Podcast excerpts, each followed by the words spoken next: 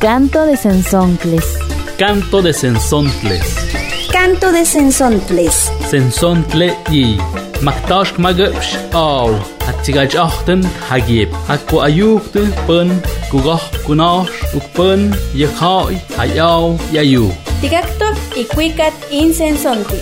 Kampamokaki tatamantastolme. Tatamantanemililme.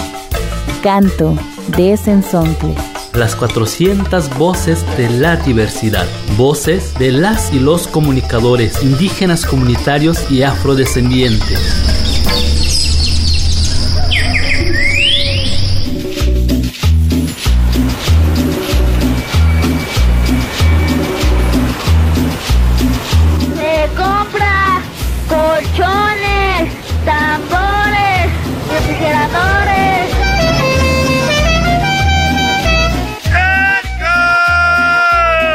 Quienes vivimos en las ciudades hemos presenciado el desempeño de personas trabajadoras del hogar.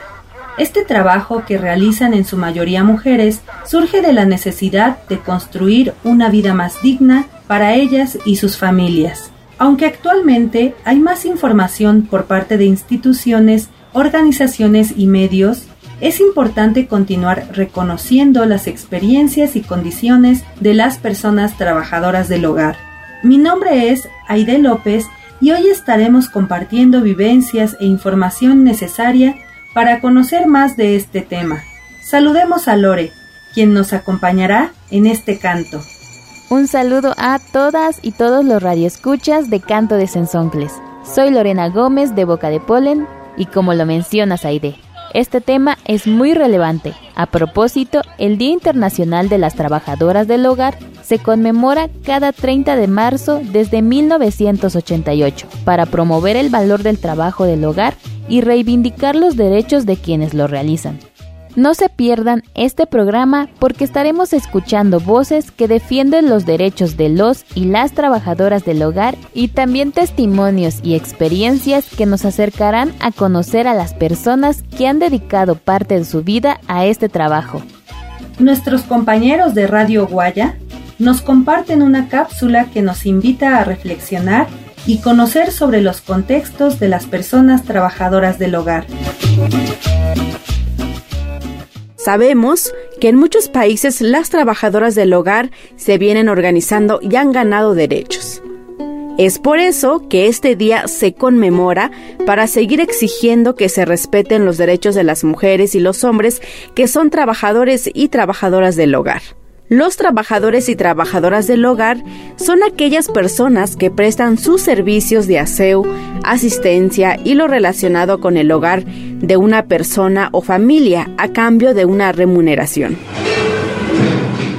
Primero, este, para llegar a un trabajo, primero necesité buscar trabajo de casa. Bueno, sí, es un poco batalloso y todo, pero, pero sí lo encontré. Y pues cuando llegué la primera vez en el trabajo, pues se me hacía muy pesado.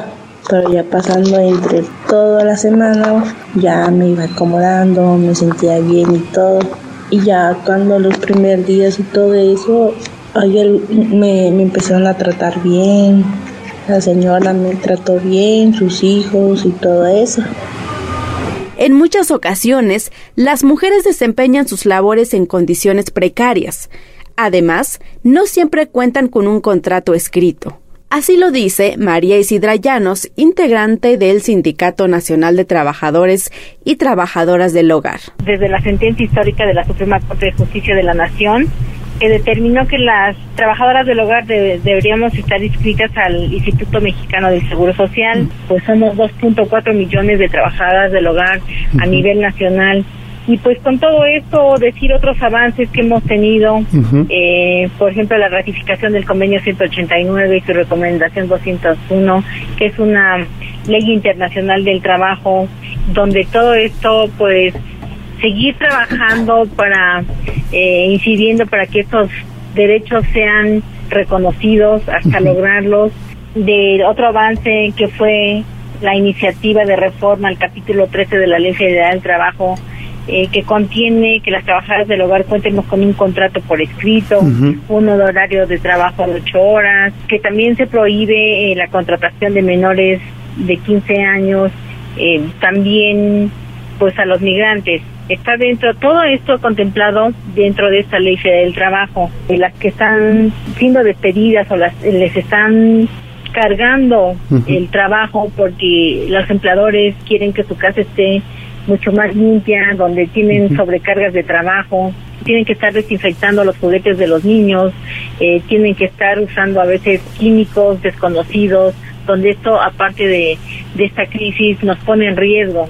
Pues que se instauró este día como el Día Internacional, es para hacer valer los derechos, para visibilizar y avanzar en, el reconocimiento eh, de estos derechos que hemos sido eh, discriminadas por mucho tiempo.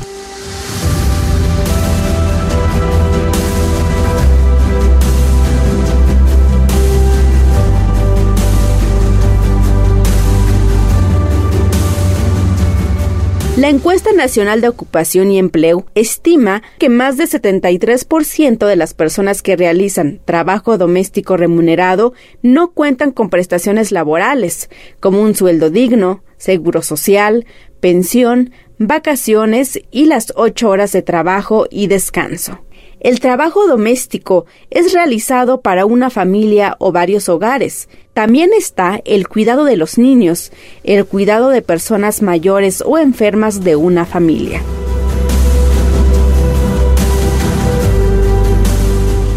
Mi nombre es Juana Martínez Flores, soy de la comunidad de Sayoltepec, Chicontepec, Veracruz. Yo llegué aquí a Guadalajara, Jalisco, hace ya va a ser 11 años. Me vine también para conocer la ciudad, me habían hablado que estaba muy bonito y el primer trabajo que tuve era en fábrica. Me pagaban muy poco y no me alcanzaba y decidí meterme a trabajar de empleada doméstica porque decían que ganaban más. Y sí, efectivamente, el primer trabajo que tuve era de de en casa era quedarme de casa de lunes a sábado, domingo era mi día libre de hacer lo que yo quisiera, pasear más que nada. Y la paga era en ese entonces, diría uno más, más o menos, no tanto.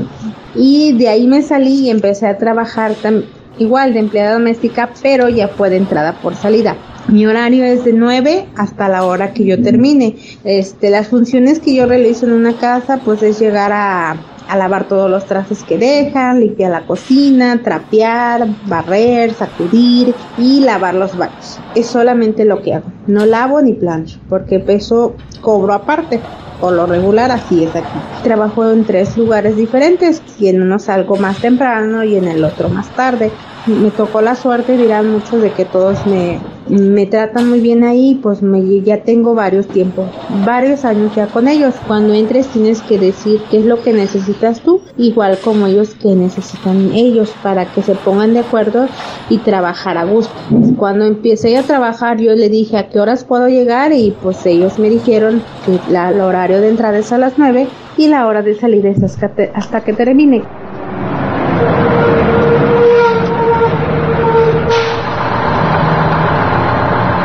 Las ciudades que comúnmente son empleadores es la ciudad de Monterrey, Guadalajara, Ciudad de México, Reynosa y Tamaulipas. Son los principales lugares de migración para las mujeres de las comunidades indígenas de la región de San Luis Potosí, Puebla y Veracruz. Soy originaria de Hidalgo. Por el momento me encuentro en la ciudad de Monterrey. Trabajo en casa, empleada doméstica. Trabajo de, de 8 de la mañana a 6 de la tarde. El motivo por lo cual estoy aquí es por cuestiones económicas y porque tengo dos hijos que mantener.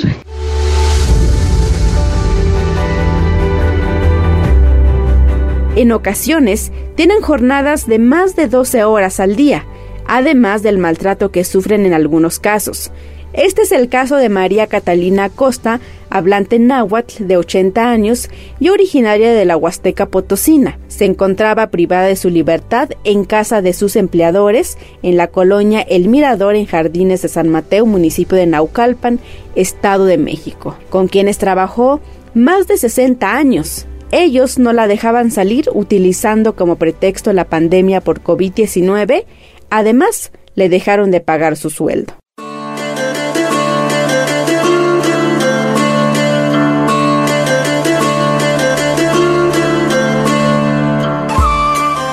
Como este caso de María Catalina puede ser la vida de muchas mujeres y hombres que son empleadores domésticos. Y por eso, esta fecha es un día de reflexión y cuestionar sobre estos tratos ejercidos por los empleadores hacia las personas que buscan un trabajo respetuoso y digno.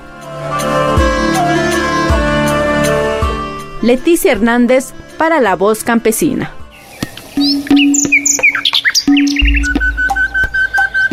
Taun hasmak ishmilpat nitzosen sontle.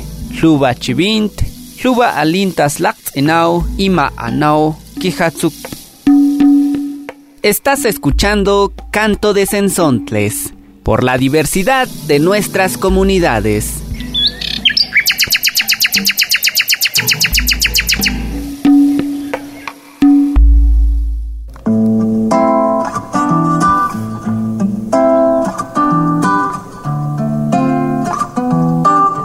Territorio doméstico.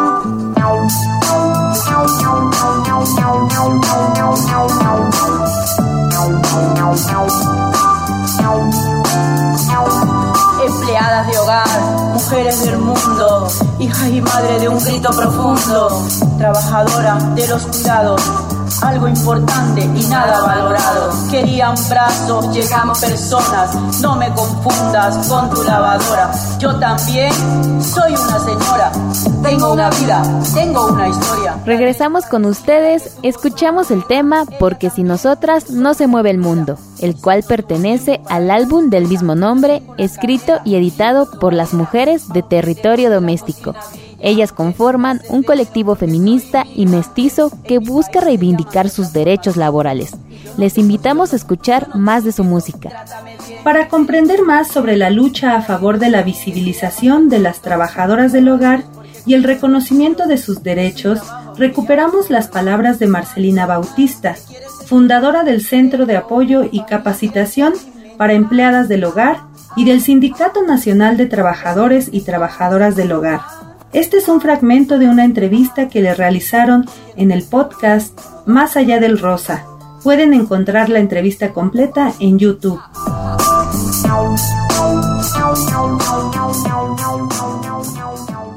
Yo soy de, del estado de Oaxaca.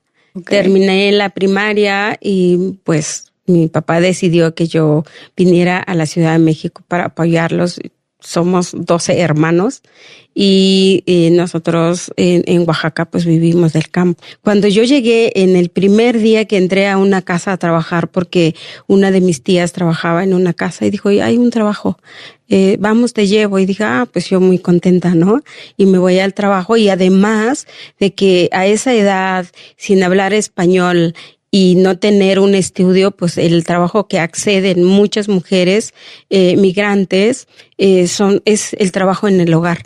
Entonces cuando yo llegué aquí, pues era limpiar casas, era este estar viviendo en la casa donde yo estaba trabajando, cuidar niños y entonces pues ya el sueño que que, que yo me tracé, pues era, primero no conocía la ciudad, no sabía hablar español. De hecho, mucho tiempo viví en el trabajo, no me podía ir a la casa de mi tía porque no conocía cómo tomar un camión o, llegar, ¿no?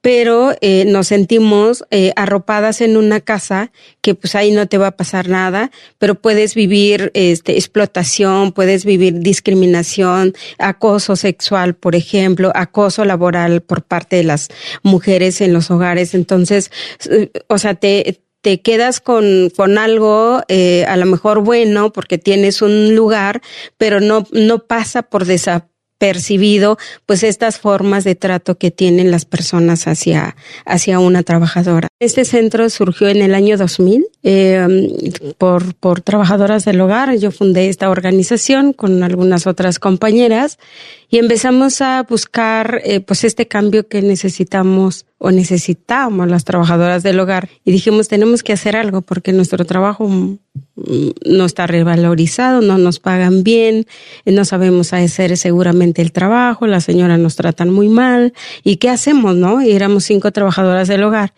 Y entonces fuimos fuimos trabajando, me gané una beca y con esa beca fundé la organización con eh, casi 40 trabajadoras del hogar que empezamos a capacitarnos todos los domingos y entonces nos, nos dimos cuenta que no era ni bronca de las empleadoras ni bronca de nosotras, era una, una cuestión estructural en el cual pues no se contempló nuestros derechos en la ley federal del trabajo, por ejemplo. Y nosotras empezamos también un área de incidencia para modificar las, las, las leyes, eh, incidir para ver políticas públicas que se implementaran para que se visibilizara nuestro trabajo como tal. Comenzamos con una, con un área de asesoría jurídica, colocación para, para mejorar las condiciones de las compañeras, capacitación, difusión en los parques, incidencia para cambiar las leyes y todos estos eh, temas empezamos a trabajar y poco a poco avanzamos hasta visibilizar pues toda esta cuestión invisible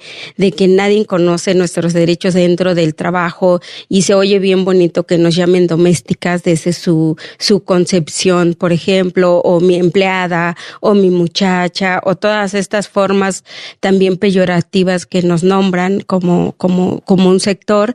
Y entonces fue una de las cosas que hicimos también de reivindicar el nombre, no llamarnos con todos esos nombres despectivos que mucha gente se les antoja llamarnos simplemente para denigrar o para para discriminar, ¿no? Y entonces hicimos una campaña con cerca de dos mil trabajadoras del hogar y preguntamos cómo quería ser llamada por la sociedad. Y muchas decían, pues sí, o sea, que quiero que me llamen trabajadoras, sujetas de derechos, que me hablen como o con mi nombre y no ponerme nombres despectivos, ¿no? O sobrenombres. Y entonces eh, hicimos esta campaña y uno de los nombres que eh, ganador fue el de trabajadoras del hogar, empleadas del hogar y surge la organización en el año 2000 y le pusimos CASE, Centro Nacional para la Capacitación Profesional y Liderazgo de las Empleadas del Hogar. Nosotros hemos luchado que se establezca una relación laboral entre eh, la empleadora y la trabajadora con derechos y obligaciones, bajo una responsabilidad. La norma internacional, el convenio 189 dice, es un trabajo basado en una responsabilidad entre ambas y con la firma de un contrato. Y lo dice la, nuestra nueva ley eh, federal del trabajo. Así que el nombre, ahora el nombre con la ley que se reformó en el 2019, se, personas trabajadoras del hogar.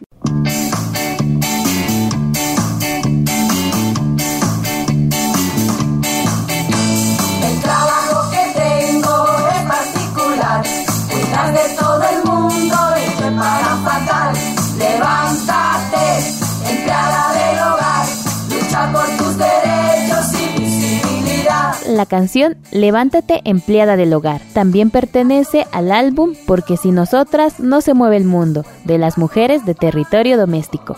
Para muchas mujeres de pueblos indígenas u originarios, ser trabajadora del hogar es una de las pocas fuentes de empleo monetizado a las que pueden acceder. Sus historias conllevan dificultades que deben ser escuchadas para lograr una valoración y respeto a lo que hacen. María Floriberta Rivera Cruz, originaria de Teotongo, Oaxaca, cuenta su experiencia como trabajadora del hogar durante más de seis años y nos permite reflexionar que los contextos de personas trabajadoras del hogar cambian y se transforman.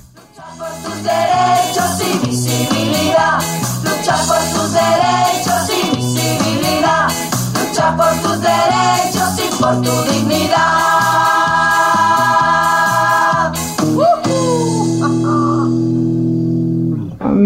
Es María Floriberta Rivera Cruz. Soy de un pueblo que se llama Teotongo. Tengo 51 años. A los 12 años comencé a trabajar en, casa porque mi familia es muy este muy pobre y pues yo me fui de saliendo luego de la primaria este me fui a trabajar con la gente que tenía más dinero allá en el pueblo pero se acostumbraba que era el trabajo de tiempo completo por mes no se podía dejar el trabajo inclusive antes. Era un, como un contrato, pero no había ningún derecho. Me llevaban a vivir con ellos y yo tenía que estar de tiempo completo al servicio de la gente. Allá se acostumbra desde lavar, hacer tortillas, limpiar la casa, si hay niños, pues cuidar los niños. Todo en general. Me tocó unos patrones que tenían tienda, pues hasta en la tienda yo les tenía que ayudar. Tenían sus terrenos en el campo, cosechaban, pues me mandaban también a la cosecha. Y aparte, pues yo tenía que hacer lo de la casa.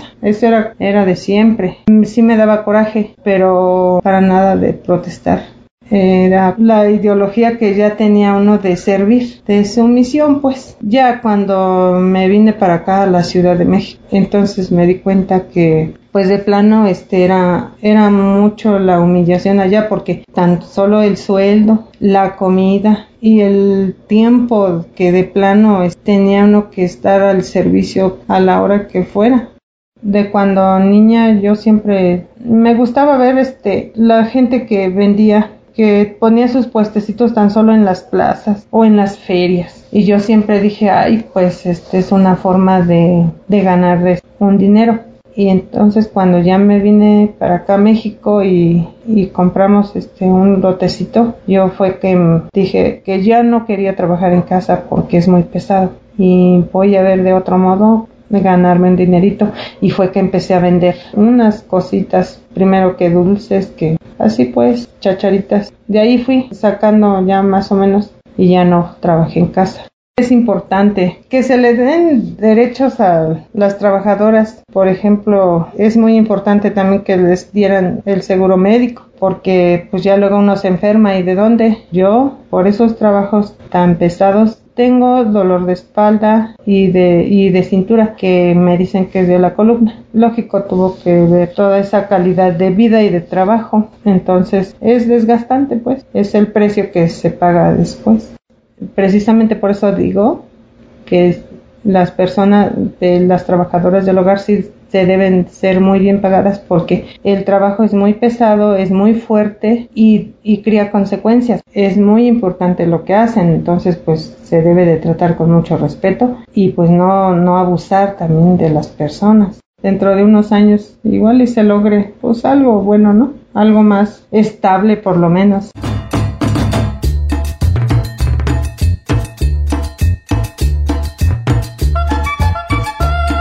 Hemos llegado a la parte final de este canto. Gracias por acompañarnos durante este tejido de historias y también gracias a Aide López por dirigir este vuelo. Gracias Lore y gracias a todas y todos.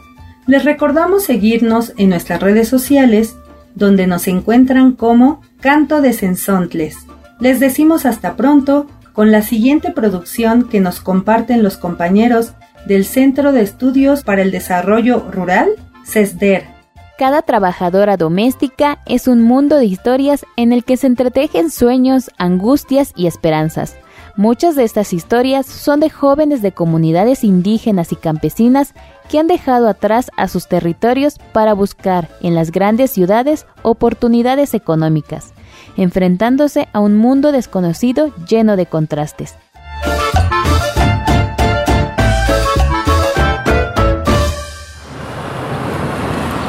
Mi comunidad es eh, un poco pequeña. Eh, las personas igual son muy son muy amables, pero también tienen algo que, que nos caracteriza mucho. Ella es Aurea Rosa, de la localidad de Toluca de Guadalupe, municipio de Terrenate en el estado de Tlaxcala. En su conversación nos da otro dato importante que ha determinado su entorno y su vida. Aquí la población este, de mujeres pues es la mayoría y aunque se estén casadas o sean igual madres solteras, pues la mayoría corre a, a las ciudades a buscar este tipo de trabajo, con los ricos, así les llaman aquí en mi comunidad. Cuando salió de la preparatoria, Aurea Rosa le interesaba buscar un empleo en la región, pero le pedían tener mucha experiencia laboral y no la tenía yo ya en ese momento, yo ya era mamá y pues ya veía la situación más difícil. Entonces lo primero que se me vino a la mente fue pues me tengo que ir a México porque aquí no voy a encontrar un trabajo. Así agarré mis cosas y mi mamá me dijo, ¿ya tienes el trabajo? Y le dije, no. Me dijo, ¿y entonces cómo le vas a hacer? No sé. Ella nunca había ido a la Ciudad de México sola y se fue sin conocer algún lugar para pedir el trabajo. Tampoco tenía la experiencia laboral como empleada doméstica. Además, en su comunidad dejaba lo que más quería. Tuve que dejar a mi hijo, tenía, tenía un año, tres meses, y me tuve que ir así, y con el miedo también a lo que me iba enfrentando a la ciudad. Cuando yo llego a la ciudad, eh, llegué con un, con un familiar y sacó una libretita que la empezó a extender, se hizo un mapa gigante de la ciudad y me explicó. Comenzó su viaje con la información que le proporcionó su familiar y con el miedo que se hacía más grande. Siempre había escuchado que decían que en la ciudad mataban y en la ciudad robaban y en la ciudad era la delincuencia más grande. Como pude, lo logré y llegué, pero me pedían también pues las recomendaciones porque para además para entrar a algún alguna casa pues a, uno hasta me tomaban las huellas de los dedos. Así estuvo esperando el trabajo como una semana y no había nada. El poco dinero que tenía se le fue acabando. Después llegó a un punto de desesperación. Y le marqué a otra de mis tías y entonces me dijo, ¿sabes qué? Mira, te voy a esperar este eh, aquí en mi casa, dice, y ya me dio la dirección también, ¿no? Y ya me llevó, eh, era una iglesia a donde también este reclutaban gente. Empezó a trabajar cuidando a dos pequeñas, a realizar actividades de limpieza de toda la casa y en la cocina para aprender a cocinar. Pero muy pronto se dio cuenta de las condiciones de trabajo y algo más le comenzaba a afectar. Y, y me entraba igual la preocupación y el pensamiento de que y mi hijo, y ya comería mi hijo, estará bien, me extrañará, no me extrañará, yo sí lo extraño mucho, ¿no? Con el tiempo, Aurea Rosa consiguió otro empleo. Ahora era con una mujer que estaba pasando una situación de divorcio, consumía alcohol y se encontraba al límite de sus emociones. Esa etapa fue pues con miedo, porque en alguna ocasión me dijo que yo le estaba robando el cariño de sus hijas, ¿no? Pero yo solo cumplía con mi trabajo. Y, me acuerdo que, que se empezó a reír y me dijo, este, pues entonces si las niñas te siguen más a ti, entonces voy a tener que golpearte, ¿no? Después, para Aurea Rosa, las cosas cambiaron. Los dos últimos empleos creo que fueron los más, este, los más dignos que pude haber tenido. Pero ya en ese momento tenía otra situación en casa y sentía que necesitaba hacer algo diferente en su vida. Decía, estoy aquí en estos trabajos y lo veo estar eh, a cuatro paredes y ver mi vida pasar frente a mis ojos y no poder hacer nada. En ese momento su hijo tenía ocho años. Recuerda que esta situación se volvía una angustia. Me llamaba por teléfono y me decía, mamá, ¿cuándo vas a venir? Y yo le decía, pues voy a llegar tal día ay, qué emoción, y me, esperaba con mucha emoción, pero en cuanto llegaba iniciaba la angustia. En el momento menos esperado, tras un viaje de su empleadora, se quedó sola en el domicilio y se quedó pensando. Y entonces empecé a recordar que, pues que mi abuelo me había dejado, pues algunos saberes que, que me decía cuando era yo chica y que me decía, no, hija, eh, cuando tengas una situación difícil, nunca olvides sembrar. Jalas un elote, una calabaza y ya comiste.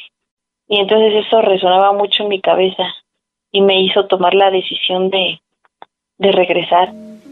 Si a veces sientes que hace años no amanece y que has vivido tantos días en un coma tan profundo. Aurea Rosa Actualmente estudia el primer año en la licenciatura en procesos rurales sustentables para una vida digna, en la especialidad de agroecología y seguridad alimentaria, en una universidad campesina en la Sierra Norte de Puebla. Ya ha comenzado a gestionar proyectos de agroecología en su comunidad. Esta fue una realización de la especialidad de comunicación comunitaria del Centro de Estudios para el Desarrollo Rural, CESDER.